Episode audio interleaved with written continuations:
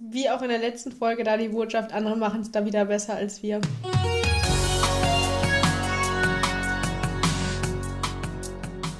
Hallo und herzlich willkommen. Ich kann es kaum fassen, das ist gar nicht so lange her, dass ich das das letzte Mal gesagt habe. Also ich bin Lauren und das ist Silke. Hi. Hallo Silke. wann, wann, es ist tatsächlich im April gewesen, es ist, oder? Es ist vielleicht so genau drei Wochen oder vier Wochen her, dass wir die andere Folge aufgenommen haben. Deswegen.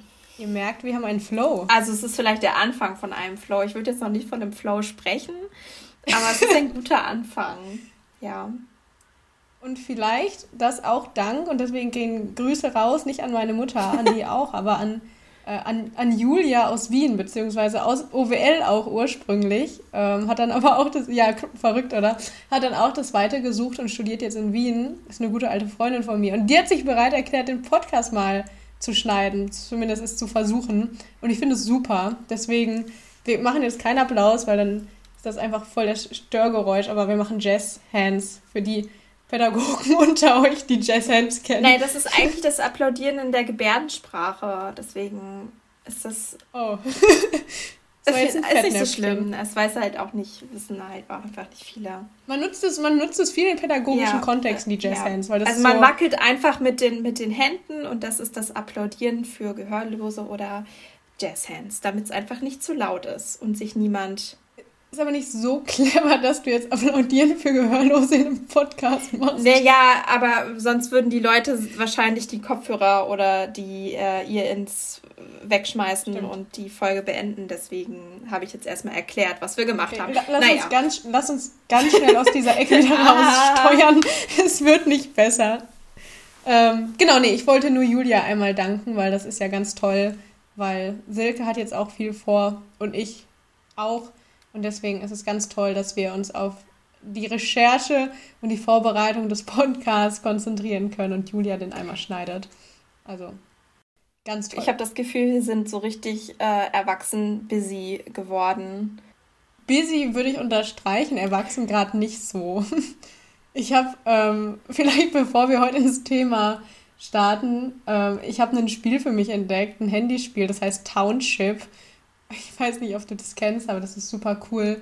Und das erinnert mich so ein bisschen an die guten alten Nintendo-Zeiten. Also da muss man auch so Schafe hüten und dann kriegt man Wolle und dann verkauft man das auf dem Wochenmarkt. Und das erinnert, es holt mich so zurück in die alten Nintendo-Zeiten. Deswegen würde ich gerade nicht behaupten, dass ich erwachsen bin. Aber busy, busy. Sowohl in dem Sp Spiel als auch so. Okay.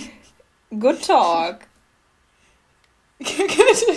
ähm, ja, das ist jetzt schon wieder weird hier, weil wir schon wieder vom Thema abgekommen sind und der Podcast geht erst drei Minuten. Vielleicht einmal als Einstiegsfrage, das würde mich nämlich interessieren, weil wir im letzten Podcast kurz drüber geredet haben. Hast du den Eurovision Song Contest geguckt? Die Prognose war, deinerseits war ja, er wird dieses Jahr politischer. Hast du das gesehen? Konntest du das bestätigen oder hast du es nicht also geschaut? Also ich habe es nicht geschaut, wie du dir wahrscheinlich äh, denken kannst. Äh, ja, ich, ich gucke das einfach nicht. Ich, ich glaube, mich, weiß ich nicht. Ich glaube, das ist auch so eine Sache, so, da braucht man irgendwie jemanden, der sagt, komm, wir gucken uns das jetzt an. Und solche Personen habe ich jetzt gerade nicht, dass man zusammen sich hinsetzt aufs Sofa und das gemeinsam schaut. Weil Lauren hat jetzt gerade schon geguckt nach dem Motto, aber ich habe dir doch gesagt, dass du das gucken sollst. Ja, es geht darum, dass es, glaube ich, so ein Rudel-Watching-Ding ist. Und ich setze mich ja. da jetzt nicht alleine abends auf meine Couch und trinke meinen alkoholfreien Wein und denke mir so, ja, oh, und jetzt mal den Eurovision Song Contest, das ist jetzt genau mein Ding. So, so bin ich einfach nicht. Also ich habe es nicht geguckt, gekauft, was? Ich habe es nicht geschaut. Aber ich habe natürlich mitbekommen, dass Deutschland den letzten Platz gemacht hat und dass die Ukraine gewonnen hat.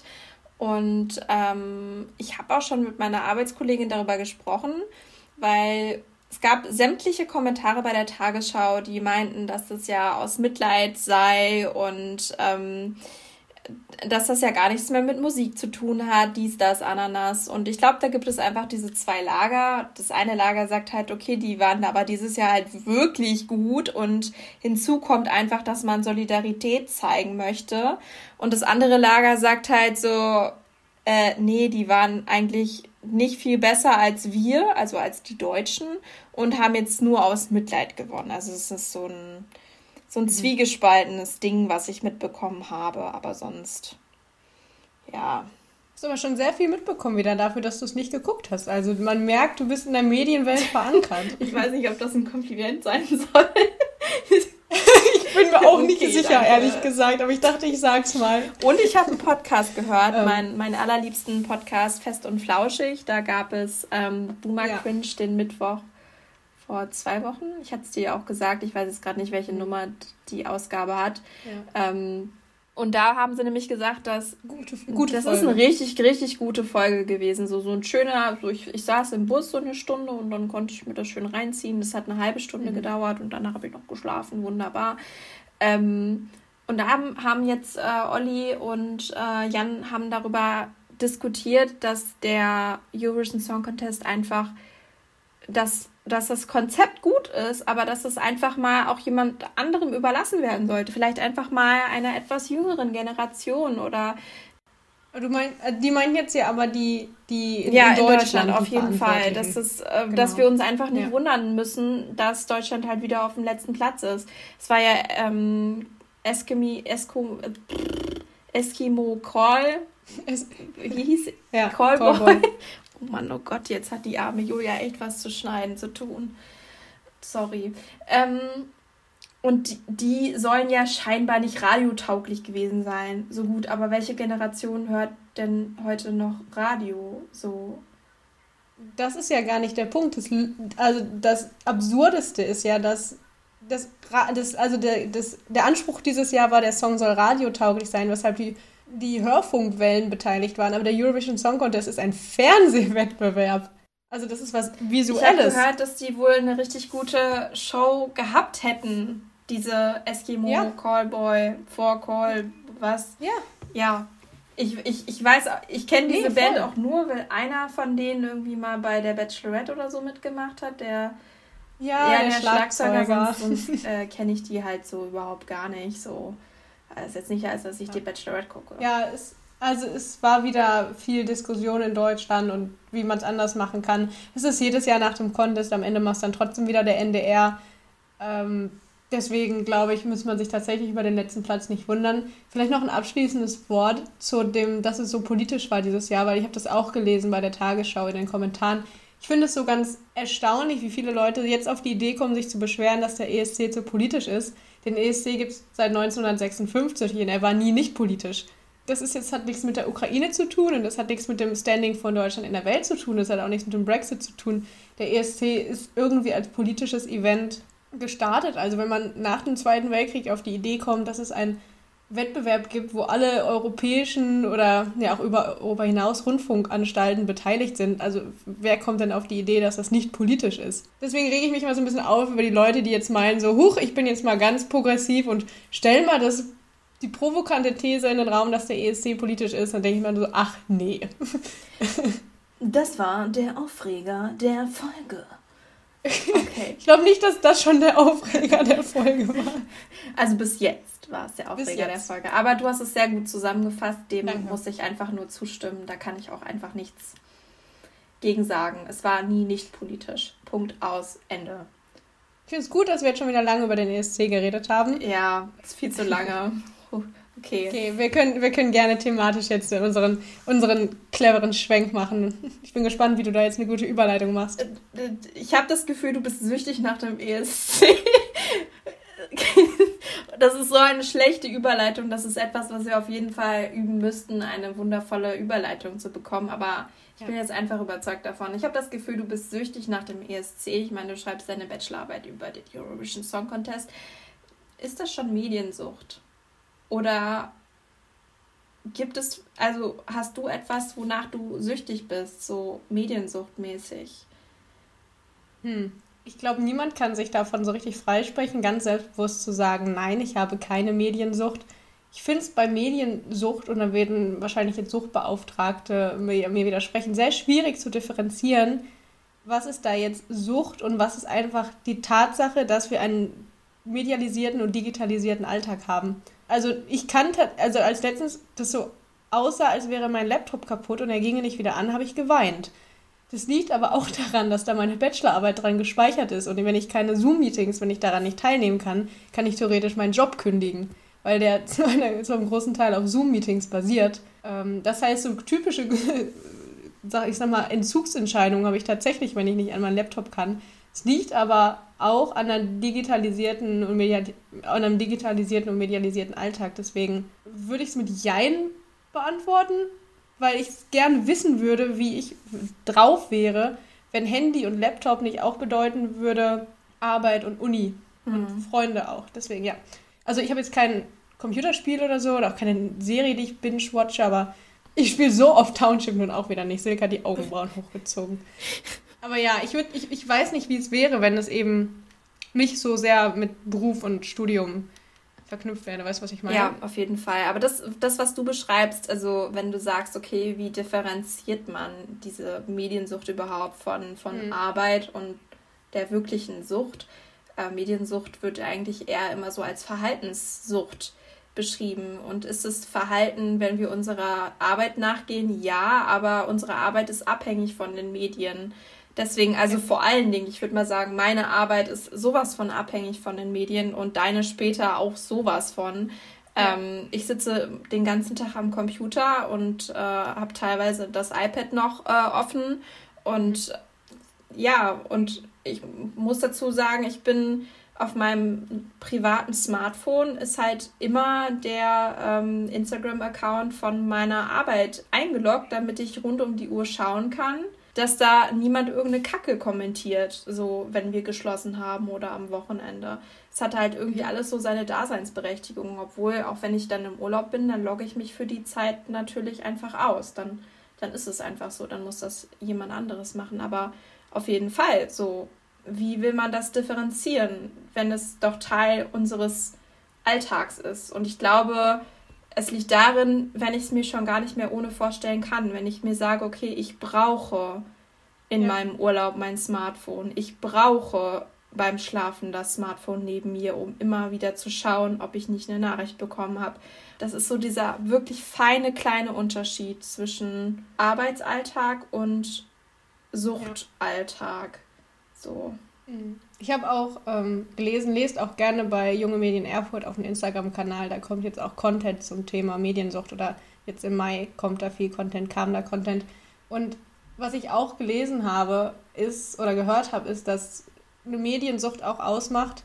Also erstmal finde ich den Begriff Mediensucht super schwierig, weil was ist Medien und was ist es nicht.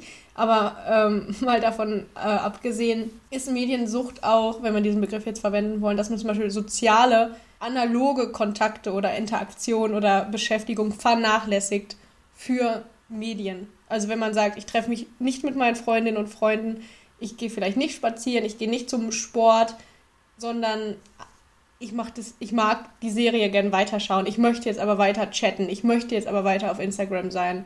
Und das ist auch so ein, so ein Indiz dafür, dass es eben nicht mehr der Alltag ist und nicht mehr Kommunikation im Alltag, im Berufsleben und in der Uni, sondern so ein bisschen in so eine Suchtschiene gleitet. Das habe ich auch gelesen. Ja, dem stimme ich irgendwie nur so zum Teil zu, weil das ist schon so das außerordentlichste Extrem, wenn wir so überlegen, Voll. wenn wir die 13-Jährigen jetzt fragen würden, okay, was sind deine Hobbys? So, dann würden die sagen, ja, chatten, ähm, TikTok, Instagram, also YouTube schauen, das, das gehört einfach mit so zum Alltag einfach dazu und ähm, wenn das alle machen und du nicht und alle deine Freunde sind so mit drinne, das ist halt teilweise auch einfach Zugzwang. So, mhm. ist es dann immer noch Mediensucht, nur das zu tun, weil das alle machen? So? Ich glaube, eine Sucht ist genau dann eine Sucht, wenn du schon, wenn du es nicht machst, das klingt jetzt wirklich super kompliziert, wenn du dann Entzugserscheinungen hast wenn du Zittern. die Angst hast, einfach, okay, was könnte ich jetzt hier verpassen? Also FOMO, Fear. Ähm, Fear of Missing Out. So, genau.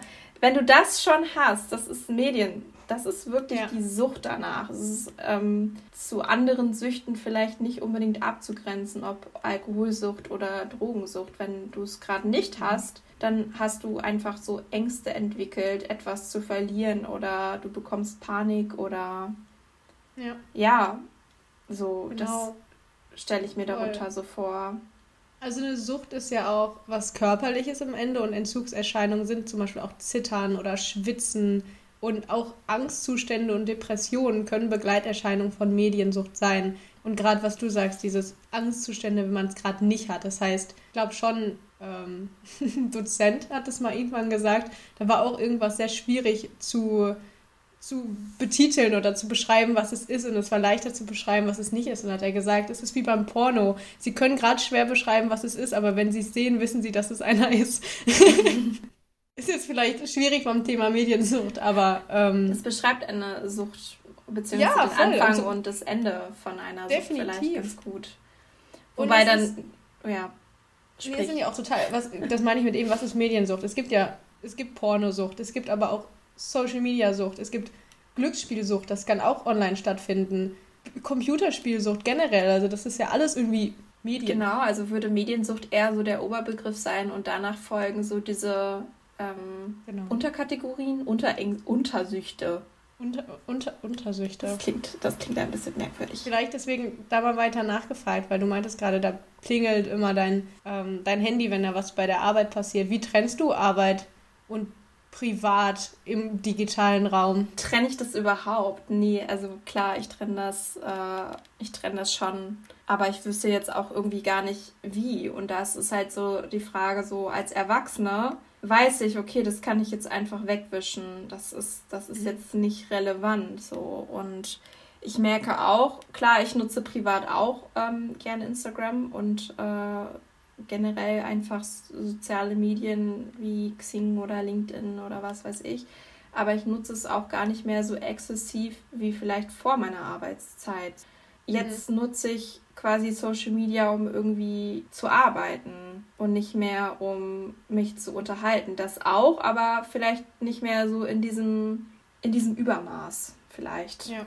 So. Und wenn ich jetzt zum Beispiel heute zum Beispiel ist Feiertag da kommt sowieso nichts. Da alle anderen Bibliotheken sind auch geschlossen, also kommentiert auch keine andere Bibliothek auf meinen Bibliotheksaccount so. Mhm. Da mache ich mir gar keine Sorgen und wenn ich in Urlaub gehe, dann logge ich mich aus. Punkt aus, Ende. Dann, dann habe ich Urlaub beantragt und dann ist es so. Aber wenn jetzt zum Beispiel irgendwie ein Kommentar, der vielleicht ein bisschen anzüglich ist oder ich weiß nicht, ähm, reinkommt, dann kann ich den sofort löschen und blocken und dann ist zu Ende. Aber das gehört halt so ein bisschen mit dazu. Und für, für meine Arbeit oder für meine Arbeitsstelle ist da jetzt noch nicht die optimale Lösung gefunden. Und ich glaube, da spreche ich einfach aus also für viele Einrichtungen, denn nicht jede Einrichtung kann sich leisten, ein Diensthandy oder ein Dienstsmartphone zu haben. Mhm. Und mein Arbeitstablet darf ich nicht mit nach Hause nehmen. Das ist bei mir auf der Arbeit im Schreibtisch eingeschlossen. Punkt aus Ende. Das wird nicht mit nach Hause genommen, weil das dann nicht versichert ist. So sieht's aus. Mhm. Und ich glaube, so geht es einfach vielen Arbeitsstellen. So, dann muss man das private Smartphone nehmen, um solche Kommentare vielleicht zu unterbinden. Und das, glaube ich, begünstigt zumindest mehr ja. Online-Zeit und mehr Zeit. Ja, gerade so Menschen, die Workaholics sind und dann noch beruflich was mit Social Media machen. Ich glaube, das ist dann eine ganz, ganz gefährliche Kombi. Weil ich glaube, ich, ich habe auch so ein paar, keine geschäftlichen Instagram-Kanäle, die ich betreue, aber so vom Ehrenamt halt. Und ich, das kenne ich ja von mir selbst. Dann guckst du mal gerade beim offiziellen Account, aber dann auch noch auf dem eigenen vorbei. Und schwupps hat man schon wieder eine Bildschirmzeit ja. von 20 Minuten. Also das ja. geht ganz schnell. Da sehe ich halt auch das Problem drin, aber ich wüsste jetzt aus dem Stegreif einfach nicht so die Lösung dafür, außer halt, dass ich mir bewusst ist, was Arbeit ist und was privat ist. Aber so richtig lernen kann man das, glaube ich, nicht. Und das ist das Problem. Ich glaube, nicht jeder Mensch mhm. wäre dafür geschaffen. Und so Internet-Trolls nehmen dann ja auch keine genau. Rücksicht auf deine genau, Arbeitszeiten. So. oh, jetzt nicht. Silke hat jetzt Richtig, aber Urlaub. Also deswegen schwierig. Bei mir ist das auch Trennung von privat und also ich habe auch, das ist aber auch dumm, aber da muss man glaube ich auch früh anfangen. Meine private und meine, ich sag mal, geschäftliche E-Mail-Adresse ist die gleiche. Und die kommen alle zusammen auf meinem Handy. Das ist eine ultra dumme Idee, die ich, wenn ich, wenn ich es nochmal, wenn ich die Uhr zurückdrehen könnte, würde ich im Berufskontext eine andere E-Mail benutzen als im privaten Kontext. Aber ich mhm. kann die Uhr nicht zurückdrehen. Und mit 15 habe ich dann nicht drüber nachgedacht. Und jetzt irgendwo überall die E-Mail-Adressen zu verändern. Ich habe es einmal versucht das, das, ich, das ist überall eingespeichert. Ich bin in sämtlichen Verteilern drin. Das ist, allein das macht es mir so ultra schwer, irgendwie das zu trennen, weil ich erwische mich, wie ich um 21 Uhr hier irgendwelche Workshop-Anfragen mir anschaue. Das, deswegen fällt es mir auch sehr schwer, das zu trennen. Mhm. Ja, das, ähm, ich, ich kann das verstehen so. Ähm, und deswegen zum Beispiel meine Arbeits-, also wenn ich so von der Arbeit wirklich E-Mails bekomme, das bekomme ich nur, wenn ich arbeite. Nur dann habe ich Zugriff, nur dann habe ich Zugriff auf meinen auf meinen PC und schaue mir dann die E-Mails an und wenn ich im Urlaub mhm. bin, dann mache ich eine Abwesenheitsnotiz. Punkt aus Ende. Und dann werden die E-Mails weitergeleitet an, an äh, meinen Kollegen oder meine Kollegin und dann können die denen antworten und sagen, ja, die Silke, die ist jetzt aber erstmal nicht da oder lassen es mhm. bleiben. Genau, ich, ich habe die Frage gestellt, um das eben nochmal so ein bisschen zu zeigen, auch wenn sich jetzt Zuhörende Sorgen machen, habe ich eine Mediensucht, weil ich abends um 20 Uhr noch meine E-Mails checke. Unser Alltag ist so medialisiert und digitalisiert, dass es so schwierig ist, da irgendwie auch zu schauen, was ist jetzt noch Ambition und man hat, brennt für seine Arbeit und was ist wirklich schon eine Mediensucht. Also genau, deswegen fand ich das, was du gesagt hast, ganz gut, dass man das eben auch merkt und auch körperlich merkt, gerade wenn man dann ein Medium nicht und, hat. Äh, es ja. spricht, ich meine, in unseren ersten Folgen habe ich auch mal einen Social Media Detox gemacht. Und wenn einem das alles zu viel wird, Stimmt. dann kann man mal immer wieder eine Phase machen und sagen, okay, ich nehme jetzt mal gewollt Abstand davon, weil ich merke, es geht mir einfach mental nicht gut mit diesem ganzen Überfluss an Nachrichten oder E-Mails oder so, ja. sonst sowas. Die wichtigsten Leute aus meinem Leben, die mich wirklich erreichen müssen, die haben auch meine Handynummer die können mich jederzeit ja. anrufen Voll. und wenn ich nicht sehe, also wenn ich das nicht sehe, dass sie angerufen haben oder sehe, dass es gerade klingelt, dann rufe ich die einfach zurück. So, dafür brauche ich dann das mhm. Internet in dem Moment nicht. Auch wenn alles äh, medialisiert und mhm. digitalisiert ist, ich habe immer noch das Recht darauf, einen Gang zurückzuschalten, wenn ich merke, das wird mir gerade einfach alles zu viel. Definitiv. Ähm, mein Handy bietet es auch an, dass ich mein Handy sperren kann bis auf Anrufe. Ja. Und das mache ich sehr gerne auch nicht nur zum Lernen oder so, oder auch abends, wenn man mal was mit Freunden macht oder dass man das einfach das Handy bewusst an die Seite legt. Und es tut sehr, sehr gut. Und ich merke dann auch, dass man die erste halbe Stunde gucke ich dann manchmal noch und sehe, oh nee, mein Handy ist gesperrt. Aber nach anderthalb Stunden oder so vergesse mhm. ich es irgendwie. Und das ist, das ist, also solange ich das Gefühl habe, bin ich irgendwie immer sehr mhm. erleichtert. Deswegen vielleicht die erste Empfehlung, einfach mal versuchen, um sich auch selbst zu überprüfen, wie geht es mir damit, wenn das Internet aus ist? Wie geht es mir damit, wenn ich theoretisch nur über Anrufe erreichbar bin? Ja, oder eine, eine, Schlaffunktion einbauen. Also, also zumindest ist es bei mhm. iOS-Geräten so, dass man das halt auf Schlafen stellen kann oder Zeit für mich äh, stellen kann, sodass es dann ähm, dass alle Nachrichten stumm geschaltet werden und auch die Anrufe nicht reinkommen nach einer bestimmten Uhrzeit. Bei mir ist es um äh, Viertel nach neun, dass es dann anfängt, alles mal stumm zu schalten. Ich kann es dann immer noch benutzen, wenn ich das im normalen Modus habe, aber sobald ich das dann auf, ähm, auf Ruhemodus habe, dann bekomme ich das alles nicht mehr mit und das hilft mir tatsächlich beim Entspannen und beim mhm. Runterfahren. Dann lese ich vielleicht noch ein Buch und ich kann halt trotzdem immer noch Podcast hören oder ein Hörbuch hören. Das geht auch immer noch, aber ich sehe keine Nachrichten mehr aufploppen oder keine Anrufe. Das hilft auf jeden Fall, voll, dass ich voll. irgendwie, weil Schlaf ist so wichtig, Menschen. Das ist so, so wichtig. Ja, was denkst du denn? Gibt es für dich eigentlich Unterschiede zwischen Erwachsenen und Kindern in der Mediensucht? Jetzt hatten wir es hm. gerade schon so ein bisschen, ne? Also ich glaube, glaube tatsächlich, dass es bei Erwachsenen nochmal auch um andere Süchte geht. Also gerade, ich hatte das ja schon mal angesprochen, zum Beispiel Spielsucht, Glücksspielsucht, glaube ich, ist tatsächlich eher ein, eher ein Erwachsenenphänomen als auch ein Kinderphänomen, wobei ich da jetzt nicht Kinder und Jugendliche ausschließen möchte und glaube ich auch nicht kann. Was ich finde und was schwierig ist und wo auch zum Beispiel Apps oder so stärker in Verantwortung gezogen werden müssen, ist, dass zum Beispiel Instagram mit diesem Runterwischen und dann wird dein Feed neu sortiert. Diese, diese Logik kommt aus dem Glücksspiel. Diese Automaten, die jetzt. Also, das ist so. Das ist eine Logik, die aus dem Glücksspiel, also aus einem Spiel, das irgendwie auch süchtig machen soll, genommen wurde für Social Media. Und das heißt, da sind Kinder natürlich voll im Fokus auch. Und es gibt, es gibt Jugendschutzeinstellungen in Apps, aber komm, wir wissen alle, wie man diesen Instagram-Timer umgehen kann oder wie man auch Alterssperren umgehen kann.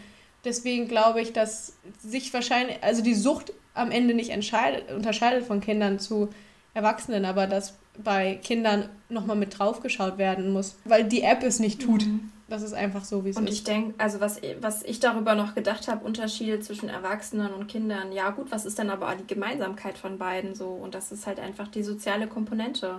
Man möchte ja irgendwie mitgenommen ja. werden, man möchte teilhaben. Und wenn man jetzt nicht dieser WhatsApp-Gruppe angehört oder dem und dem Kanal folgt, dann, dann verpasse ich einfach irgendwas, dann, dann fehlt da irgendwas. Und das ist bei Kindern und Erwachsenen einfach gleich.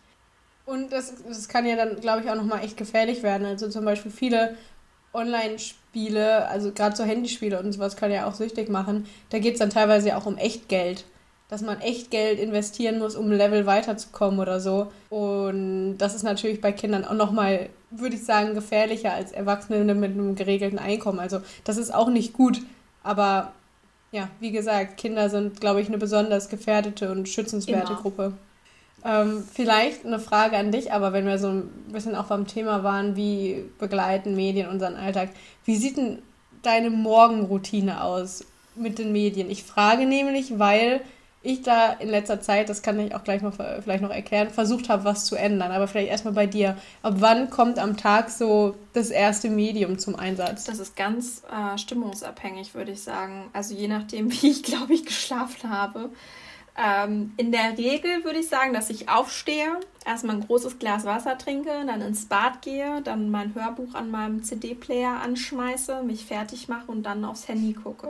Es gibt aber auch Tage, wo ich das Handy vom Nachttisch nehme und ähm, direkt nach dem Aufwachen wirklich erstmal gucke, was gibt's Neues. So, was ist über Nacht passiert in der Welt? Was hat die Tagesschau gepostet? Dies, das, was hat mir meine Freundin geschrieben, die gestern Abend noch unterwegs war oder was hat mir mein Freund geschrieben. So solche Tage gibt es auch und dann erwische ich mich einfach immer dabei, weil dann bleibt man kleben. Und das ist schon so das Gefährlichste, wenn du mhm. aufwachst und das Erste, was du machst, ist nach deinem Handy zu greifen und dich zu verlieren. So, du bist noch gar nicht mal richtig wach und schwupps bist du schon irgendwie so am Haken. Und ähm, da muss ich mich selber auch immer ein bisschen auf die Finger hauen. Deswegen äh, bin ich dabei, mir selber so eine Routine zu schaffen, dass ich wirklich erstmal was trinke, ins Bad gehe, mein Hörbuch anschmeiße. Ich liebe es, so ganz analog CDs in einen CD-Player zu schmeißen und Hörbücher zu hören. Mhm. Ja, das ist so das, wie ich am liebsten einfach meinen Tag starte. Aber ich spreche mich nicht davon frei, dass es auch Tage gibt, an denen ich direkt konsumiere. Ja, es ist bei mir ähnlich. Ich war, ich war lange auch so wie du, also Wecker aus, Internet an und dann war die Reihenfolge WhatsApp, Instagram, E-Mails, was super ungesund ist. Und jetzt mache ich es auch und ich versuche es bewusst zu machen. Also das Problem ist halt, dass ich morgen super gerne erst den Nachrichten-Podcast höre, weil ich irgendwie mit Wissen, was ist über Nacht passiert, gerne in den Tag starte. Nicht nur, weil ich das irgendwie gerne mag, sondern weil ich glaube ich auch für, für mein Studium und für die Arbeit das ganz wichtig ist irgendwie da up to date zu sein. Und ich schaffe einfach nicht alle Medien oder beziehungsweise alle Nachrichten, wenn ich nicht morgens anfange. Und das heißt, mein erster Schritt ist jetzt Podcast hören, aber bewusst dabei, und das ist voll eine Frage nach Disziplin, bewusst dann nicht auf WhatsApp und Instagram zu gehen, sondern wirklich Spotify, Internet an, Spotify, Handy weg. Und so diesen Dreiklang versuche ich jetzt. Also ich trinke vorher auch ein Glas Wasser und so.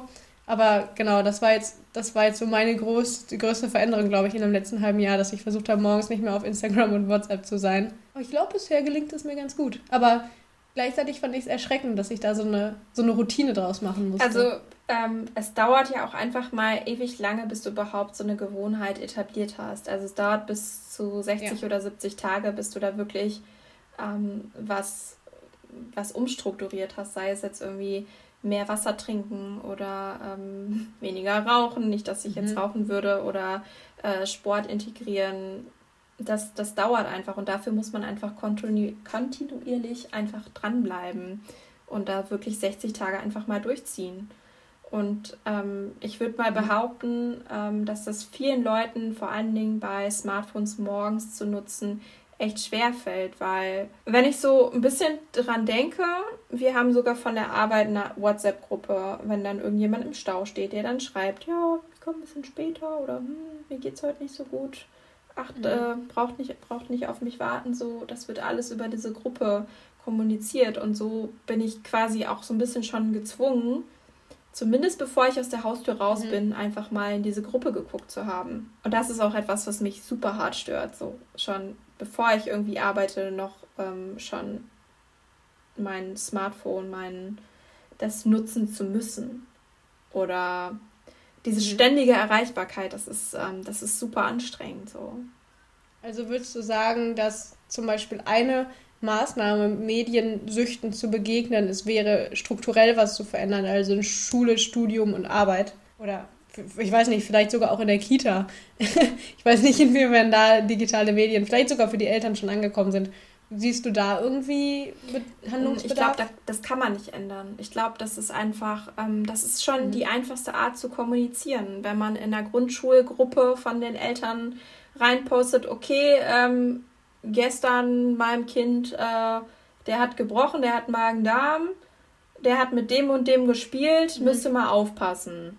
So, das ist schon die einfachste Art ja. und Weise zu kommunizieren. So, da muss man mhm. keine kein Telefonbuch mehr rauskramen und äh, schauen, dass da jemand auch ans Telefon geht. So und Handy hat jeder bei sich. So, es ist jetzt schlimm, das jetzt alles so zu verteufeln, so, weil es ist an sich mega gut, dass wir alle so vernetzt sind. Das ist was richtig Tolles und das ist ein, ein Fortschritt. Das ist äh, es sichert meinen Arbeitsplatz. Es sichert deinen Arbeitsplatz. Es, ist, was Gutes. Ähm, aber man muss halt irgendwie diese Grenze ja. irgendwie sich bewahren von ständig verfügbar sein und ständig ähm, und, und vielleicht aktuell bleiben. Wenn ich sage, okay, ich will jetzt erst meine Morgenroutine für mich mhm. machen und ob das jetzt eine halbe Stunde ist oder eine Stunde an Morgenroutine, wenn da jemand sich noch sein Yoga-Programm durchziehen will, dann ist das so. Aber früher oder später müssen wir es ja. sowieso nutzen. Vielleicht denn jetzt mal dystopisch oder utopisch gefragt, ist, ist die Zukunft, dass wir alle eigentlich mediensüchtig sind oi. und deswegen okay, keiner mehr, weil das der normale Zustand ist? Oi, oi, oi. Oi. Also es ist nicht meine Meinung, vielleicht einmal an die drei Zuhörenden, das ist nicht meine Meinung, das ist das jetzt gerade eine These, eine These die ich in den Raum stelle. Wir haben ja eben schon gesagt, okay, Mediensucht beinhaltet ja, ja auch, dass du irgendwie mental und physisch schon abhängig bist, so aber ich sag mal, wenn man gar nicht mehr auch die Möglichkeit hat, Entzugsentscheidungen zu merken, weil es gar keinen Entzug mehr gibt, weißt du, was ich meine? Wenn alles so medialisiert und digitalisiert ist. Silke guckt mich mit ganz großen Augen an. Das ähm, ist äh, hart dystopisch. Nur Gedankenspinnerei. So. Wir werden nicht drum rumkommen, dass es noch mehr digitalisiert wird. Ja. Das ist einfach so. Digitalisierung ist the tool. So, es ist auch das große Ziel von allen Verwaltungen, von allen Einrichtungen, dass es ja. noch digitaler läuft. Ich sag mal so, da ist ja dieses. Ähm, da ist es aber noch Wenn du Utopie. überlegst, es gibt, äh, jetzt, ich habe es letztens erst gelernt, es gibt das Gesetz, was vorschreibt, dass du quasi bis Ende 2022 alles alle Anträge und sowas auch digital abrufen lassen, abrufen kannst. Das ist halt in der Verwaltung, wie heißt das denn jetzt nochmal, dieses Gesetz? Ich weiß es nicht mehr. Ähm, ist in großer, es ist, es ist ziemlich großer Munde, weil das einfach utopisch ist. Es ist so schwierig in der Verwaltung, das irgendwie alles zu digitalisieren und alles online ja. verfügbar zu haben. Ähm, wer macht was und so. Aber es ist die Zukunft so und ich will jetzt, ich will das irgendwie nicht so ganz verteufeln. So, weil das schon mehr Vorteile mit sich bringt als, als Nachteile. So, und es ist einfach gewusst, wie gehe ich damit um. Man muss es einfach auch mehr in Schulen und Kindergärten auch predigen, dass das alles super toll und es bietet so viele Möglichkeiten, damit umzugehen und ähm, das vernetzt unglaublich. Aber es gibt eben auch die Schattenseiten. Es gibt nicht immer nur, gibt nicht immer nur die rote Seite vom Apfel, sondern manchmal auch die gelbe Seite. Ich glaube, so viel wie man predigt, welche Vorteile auch Social Media hat, da muss man im gleichen Atemzug ja. einfach die Nachteile genau. nennen, so Online-Offline-Balance. Und ich, ich glaube auch, dass wir bei anderen, anderen Medien diese Online-Offline-Balance gefunden haben. Also äh, das hatten wir mal, ich weiß nicht, wo es war, in, in der Schule oder jetzt im Studium, dass mit dem Erscheinen der Bücher wurde auch gesagt, das ist ja grauenhaft. Die, niemand geht mehr raus, alle stecken ihre Köpfe nur noch in Bücher. Und ich glaube, da haben wir eine ganz gute Online-Offline-Balance gefunden bei Büchern, weil ich kenne wenig Menschen, die ihren ganzen Sonntag, das ganze Jahr über, jeden Tag nur lesen und nicht mehr sozial interagieren. Also ich glaube, da haben wir eine ganz gute Balance gefunden.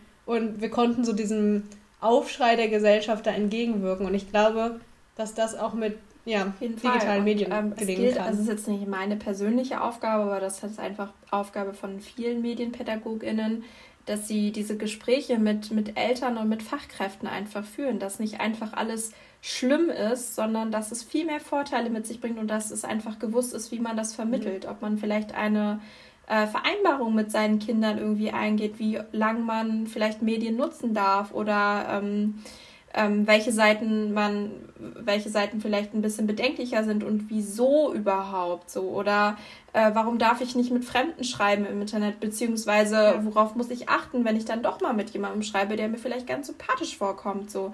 Ähm, das sind einfach so, so Sachen, die müssen angegangen werden heißt aber nicht, dass das Netz nur voll damit ist und dass uns alles abhängig macht und ähm, wir nur noch digitale Zombies werden. So wie du schon sagst, wir lesen ja nicht den ganzen Tag 24/7 Bücher. Wir nutzen auch nicht 24/7 das Smartphone.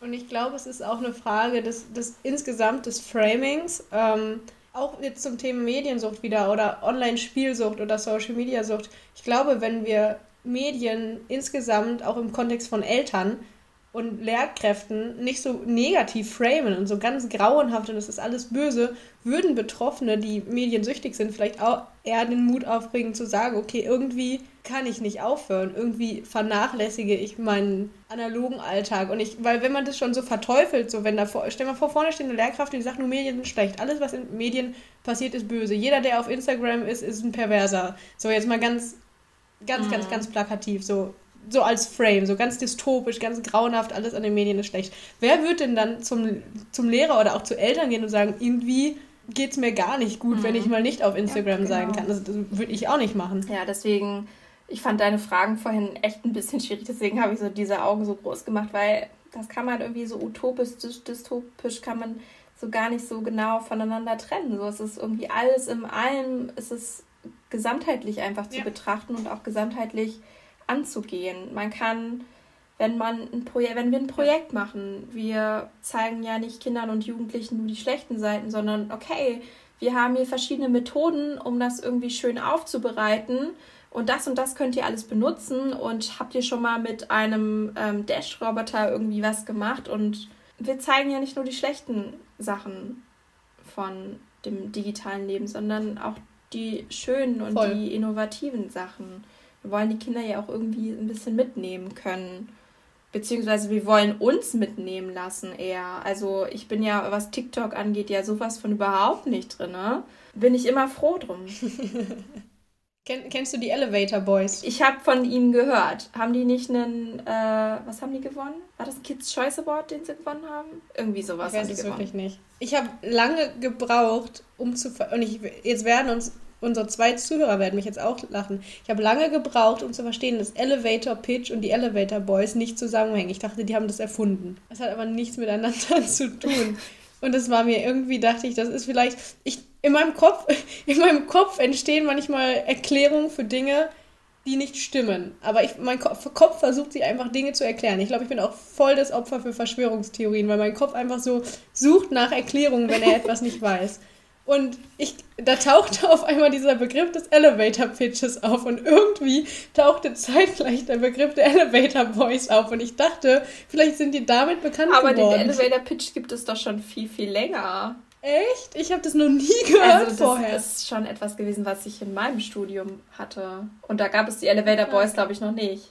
Alles ändert sich. Es wird alles. Äh, äh, das, meine Kolleginnen regen sich da manchmal immer ein bisschen drüber auf und sagen immer so: Ja, Silke, du, du kennst ja so gut Englisch, du musst das jetzt mal übersetzen, weil da einfach so viele neue Begriffe kommen, die immer auf Englisch sein müssen. Ähm, oder der Digitalisierungsbeauftragte war letztens bei uns und hat halt mit uns auch darüber geredet, was man jetzt noch alles digitalisieren kann ähm, in unserer Abteilung so. Und dann waren meine Kolleginnen so wirklich so ein bisschen, oh, das ist ja alles auf Englisch, diese ganzen Begriffe, wer kann denn damit was anfangen? Ja, und dann sagen die immer, Silke, das musst du jetzt, das musst du jetzt machen, das, das geht einfach nicht anders. Du bist jung, bist du, jung. du, musst es können. Nee, weil ich, ich war ja so blöd und habe denen erzählt, dass ich mal in meiner Vergangenheit Englisch studiert habe und auch abgeschlossen habe. Ich liebe es, wie du das formulierst. Englisch studiert und auch ich, ich habe Es ist nicht so, dass ich es abgebrochen hätte, weil ich es so schlimm fand. Ich fand es nicht gut, aber ich habe es durchgezogen. So, es bringt mir momentan eigentlich nicht viel. So, ich kann Gespräche führen mit, ähm, mit Kunden, die vielleicht nur Englisch können, aber sonst. Hm. Wobei, nochmal zum Englischen. Ich glaube, das ist übrigens sehr problematisch. Also bei der ARD-ZDF-Online-Studie steht es ja immer fest, bei 94 Prozent der Deutschen sind online. Und irgendwie so in den letzten Jahren kommt man nicht mehr über die 94 Prozent. Und ich glaube, das liegt auch daran, dass das Internet schon exklusiv ist. Also das glaube ich nicht nur, das ist ja auch einfach ein Fakt, dass das Internet unglaublich exklusiv ist. Und wenn man mal überlegt, wie viel da Englisch ist, und ich finde, Englisch ist voll die Voraussetzung, wenn man im digitalen Raum oder im Umgang mit digitalen Medien richtig gut vorankommen möchte. Und das schließt einfach Leute aus. Ich muss aber dazu sagen, dass ich halt 94% schon echt krass viel finde. Das ist super viel, ja. Aber irgendwie diese 6%, wer sind sie? Wo sind sie? Man, man kriegt sie nicht. Also man weiß wahrscheinlich auch nicht, wo sie sind, weil sie ja nicht online sind. Ja, sogar mein Opa und meine Oma mit 90 äh, sind schon online gewesen. Also ja, mittlerweile nicht mehr, weil sie sich denken, oh, ich habe keine Lust mehr, aber. Sie haben ein Lebenszeichen online. Ja, genau. Also sie haben ein, ein WhatsApp-Profilbild. Aber wenn man ihnen schreibt, dann, die machen gerade Social Media Detox, da kommt man nicht ja, an. Aber SMS gehen noch. SMS ist äh, unkompliziert. Was ich übrigens auch interessant finde, und dann darfst du deine nächste Frage stellen, wie sich Serien in den letzten Jahren verändert haben. Ist dir mal aufgefallen, dass so diese, dieses Bild von wegen, dass man so WhatsApp-Chats nachstellt und so, das ist so viel geworden. Ja, ich weiß auch nicht genau, was ich davon halten soll. So, das ist mir aufgefallen, vor allen Dingen so bei den Netflix-Produktionen, die so aus Brasilien oder ähm, Italien so. Ich lese da nur ja, noch Chatnachrichten. Ja, das, ist, das ist mir auch aufgefallen. Weiß nicht, es ist ganz, ganz nice to have, aber jetzt kein Must. So für mich. So. Ich, wus ich wusste, dass du da eine Meinung zu hast. was soll das denn jetzt heißen? Ich, ich weiß auch schon wieder nicht, ob das ein Kompliment ist, aber ich wusste, dass du da eine Meinung zu hast zu Chatnachrichten in WhatsApp, äh, in Netflix-Serien. Ja, das ist ja keine richtige Meinung in dem Sinne. Das ist okay, aber es ist jetzt auch nichts, was ich vermissen würde, wenn der Film keine hätte. So, deswegen ist es okay. So, man muss ja auch irgendwie mit der Zeit gehen was ich, also es sind ja nicht nur die Chatverläufe, sondern einfach so, dass man einfach immer davon ausgeht, dass die Protagonisten, Protagonistinnen äh, irgendwie äh, TikTok haben oder Instagram ja. oder sowas WhatsApp-ähnliches. Ich glaube, bei TikTok chattet man nicht. Ja, aber man sieht doch manchmal auch, also in manchen Serien oder Filmen ist es so, dass sie dann auch so Snaps verschicken oder so oder. Uh. Ja, ich frage mich jetzt nicht nach welchen, ich habe es schon gesehen. Aber mein Netflix, mein Netflix-Konsum ist vielleicht ein bisschen verdächtig für Mediensucht, aber sonst. Aber das ist auch was, was bei mir sowas einfach nebenher läuft. So Serien, die ich schon x-tausendmal gesehen habe und die dann einfach laufen, damit ich Geräusche habe, weil also ich wohne alleine und entweder rede ich mit mir selber oder es läuft halt einfach was. Ich brauche halt einfach immer so dieses, ich brauche Musik, ich brauche ein Hörbuch, ich brauche eine Serie. So beim Sport rede ich auch mit mir selber. Also irgendwie oder du nimmst einen Podcast Oder ich nehme halt einen Podcast auf, so. Ich wollte dich eigentlich noch fragen, nach welcher App du überhaupt süchtig bist, aber ich weiß es ja jetzt, sondern nach diesem, wie heißt es jetzt nochmal? Township? Ich bin nicht.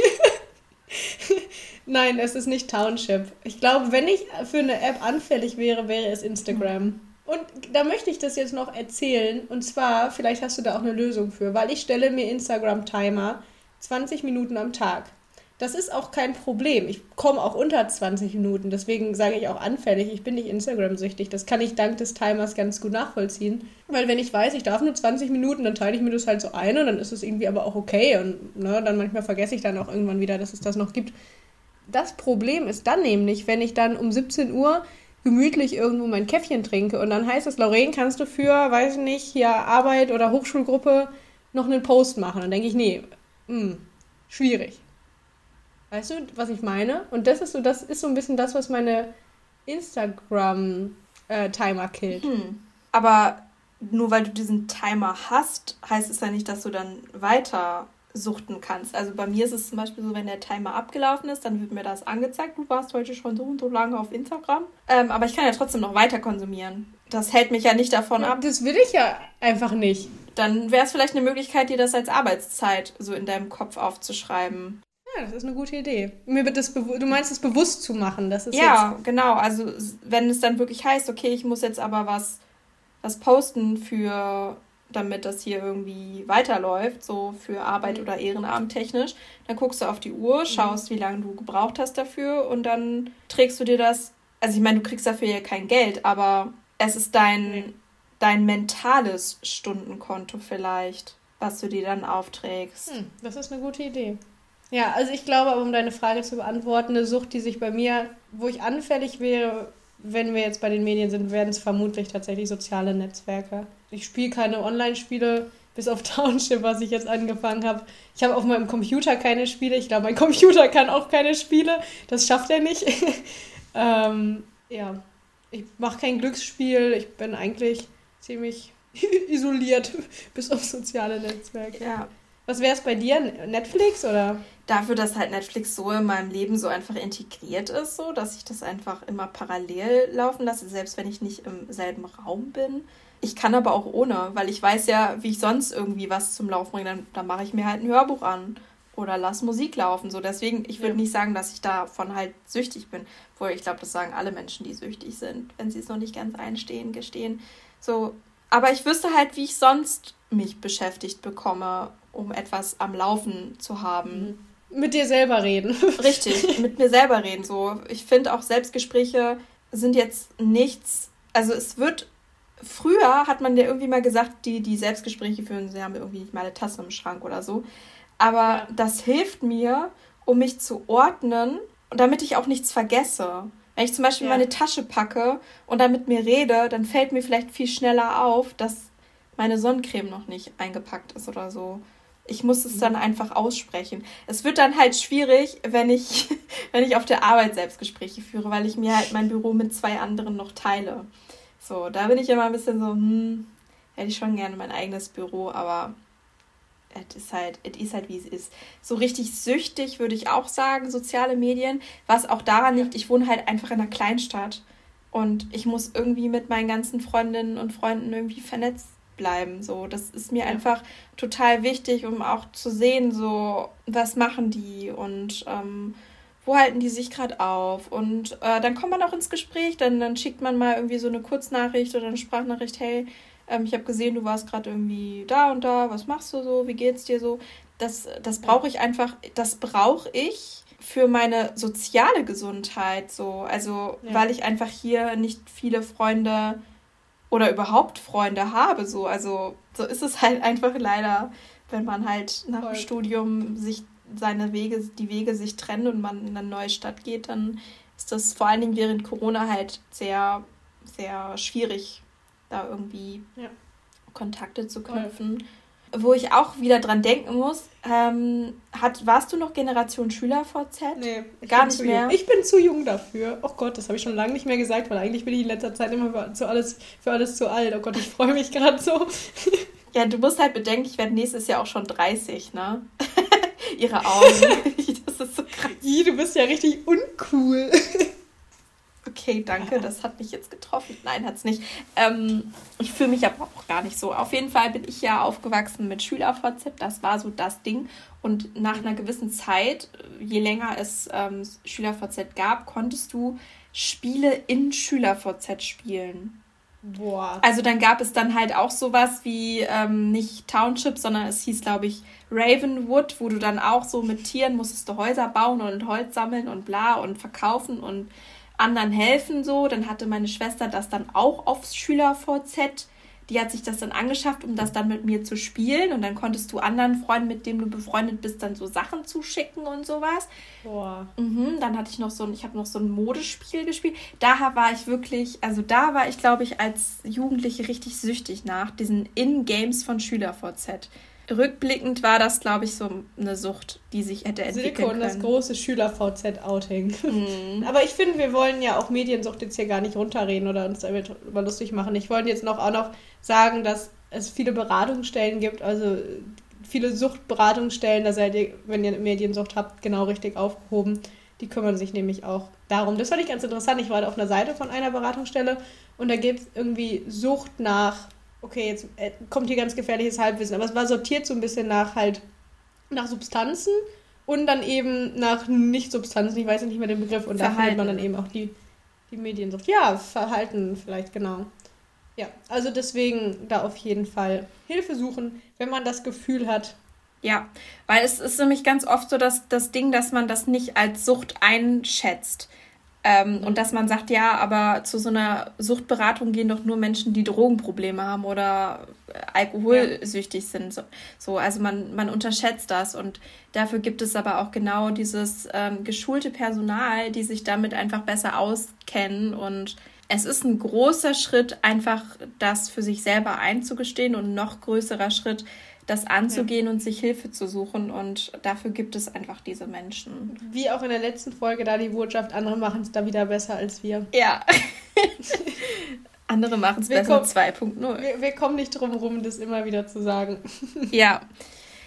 Ich habe noch eine Frage. Ja, nee, nee, das ist, das hat aber jetzt, das hat eher was mit dem Tag heute zu tun. Das ist ja Christi Himmelfahrt und ähm, auch bekannt als Vatertag, was in Good Old OWL der Feiertag unter den Schülerinnen und Schülern war. Ähm, hast, okay, das war bei euch nicht in Good Old OWL. Ist, ist das, oh Gott, ist das wie die Weißwurstgrenze?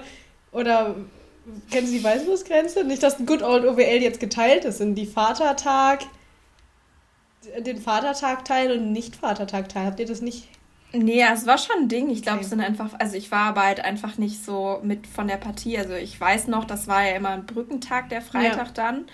Und ähm, dann sind immer viele ähm, einfach wandern gegangen mit dem Bollerwagen. Also wandern in dem Sinne waren einfach, weiß ich nicht, vielleicht fünf Kilometer insgesamt, aber nach jeden zehn Metern stehen bleiben und ein neues Bier aufmachen, I don't know. Ähm, war einfach nie so mein Ding, weil ich ja auch gar keinen Alkohol trinke und auch noch nie getrunken habe. Und so solche Festlichkeiten so sind einfach so oder Schützenfeste sowas ist so es war noch nie so meins, deswegen war das auch nie so mein Ding. Und äh, mein, bei meinem Papa war das auch einfach nie so ein Ding. So, ja, bei meinem deswegen. auch gar nicht. Vielleicht ist es aber auch gar kein Spezifikum von Good Old OWL. Vielleicht ist es einfach, ich hatte das Gefühl, in Good Old OWL wollten das alle jungen Leute machen, weil mal was los war. Und es gab irgendwie mm. einen Grund, auch mal über die Felder zu gehen, weil sonst ist man nicht so über Felder gegangen. Mm. Ähm, ja, ja, das doch, das Phänomen kenne ich auch. Das ist, glaube ich, wirklich so ein OWL-Ding, weil es bei uns ja einfach gefühlt nur Felder und Windmühle, Windmühlen gibt. So. Vielleicht ist, ich glaube, in so anderen, in anderen, also ich glaube, das ist auch eher ein ländliches Ding. Ich glaube tatsächlich in Städten, die fahren dann vielleicht eher aufs Land.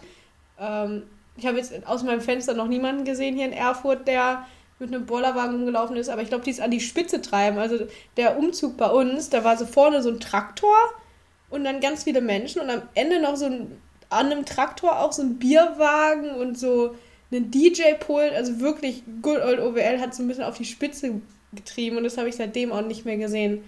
Deswegen die These vielleicht einfach, dass man mal einen Grund hat, über die Felder zu laufen. Hm.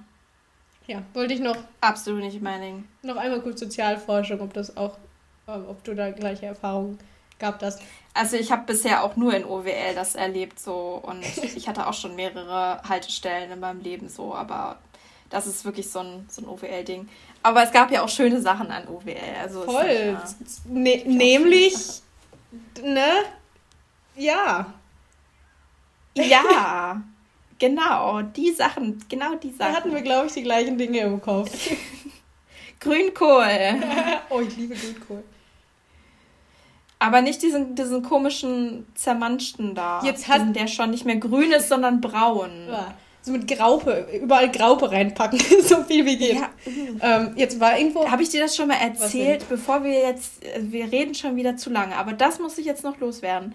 Habe ich dir schon mal erzählt, dass in meinem Heimatort auf dem Nikolausmarkt wird nicht irgendwie Crepe oder so gemacht oder eine schöne Brezel oder weiß was, was, was isst man noch auf so Weihnachtsmärkten? Pommes. Pommes, Currywurst, ja, ja. was auch immer. Es gibt Grünkohleintopf. Ja, das ist bei uns aber auch. Mit Kohlwurst. Uh, ja, mit Kohlwurst. So Mettenden, ja, ja, die Dicken, genau. ne? Ja, ja. Mein Papa, dem war das nicht genug. Der hat, äh, wenn er Eintopf gemacht hat, dann immer noch äh, Bauchspeck, so dieses, ähm, diesen, diesen Schweinespeck da noch reingemacht. Ja, aber ich, lieb, ich liebe Grünkohl. Ähm, vielleicht, vielleicht, wo wir jetzt noch gerade, habe ich nämlich auch eine ähnlich komische Sache. Jetzt irgendeine so ähm, von der Studienstiftung haben wir uns letztens alle getroffen, die, die Stipendiaten. Und dann hieß es, wir wollen mal so ein Picknick machen, wo jeder was mitbringt aus der Region. Ich war so, bitte nicht. bitte nicht. Und dann, weißt du, die aus Bayern, juhu, Brezel. Und dann alle, ja, da gibt's was ganz Leckeres bei uns. Und ich war so, was, wie soll ich das tun? wie? Habe ich, hab ich ein schönes Rezept, weil ähm, aufgrund dessen, dass Grünkohl für mich damals immer so eine Tortur war, war ich ganz lange der Meinung, ich esse nie wieder Grünkohl. Und dann habe ich mal ein Rezept gefunden, wo man Grünkohl im Ofen gebacken hat mit gegrillten Tomaten und Kokoschips. Oh, und dazu ein Sesam und dazu ein Sesamdressing. Und das ist, das ist der beste Salat, den ich mit Grünkohl in Verbindung. Also es ist wirklich das leckerste Grünkohlgericht, was ich kenne. Was hältst du eigentlich von dem ja. Folgentitel Nie wieder Grünkohl? Finde ich gut. Super. Kam mir nur gerade, weil ich, ich habe schon die ganze Zeit überlegt, das ist so blöd, wir reden heute wirklich auch viel über das Thema, weil eigentlich haben unsere Folgentitel ja nie etwas mit dem Thema zu tun. Deswegen finde ich nie wieder Grünkohl eigentlich. Ja, finde ich Super. gut. Sehr gut. Dann hat Julia, glaube ich, ich sagen, richtig viel Freude hier beim Schneiden. Ich würde sagen, eine Stunde haben wir jetzt gequatscht. Ich würde sagen, wir würden mal den Abschluss finden und ja. Find, finde ihn gerne. Find ihn ich finde ihn. Ich, ich weiß jetzt noch nicht genau, wie ich ihn finde, aber es war mir auf jeden Fall ein, ein, ein, eine Freude, mit dir wieder zu quatschen. Schon seit einer Stunde, beziehungsweise eigentlich schon länger, weil wir uns ja. vorher nochmal besprochen haben wegen was anderem, was wir euch demnächst vielleicht auch nochmal erzählen dürfen, was wir so machen. Wir sagen jetzt jede Folge, dass das dann in den nächsten kommt, weil wir gar nicht damit rechnen, dass bis August noch was anderes kommt.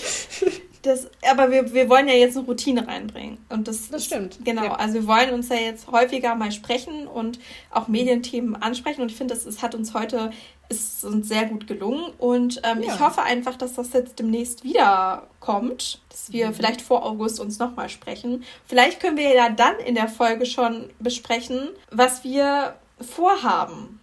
So, damit August. unsere ja, Zuhörerschaft äh, sich darauf vorbereitet, was im August kommt. Ich weiß nicht, ob die das alle so spannend finden wie wir, weil wir teasen das jetzt immer wieder an und ich glaube, wir finden es mega spannend. Ich glaube, die denken sich alle, halt, halt, halt mal die Fresse, das nervt richtig. Aber ich würde sagen, ich wünsche euch noch einen schönen Feiertag. So ist es.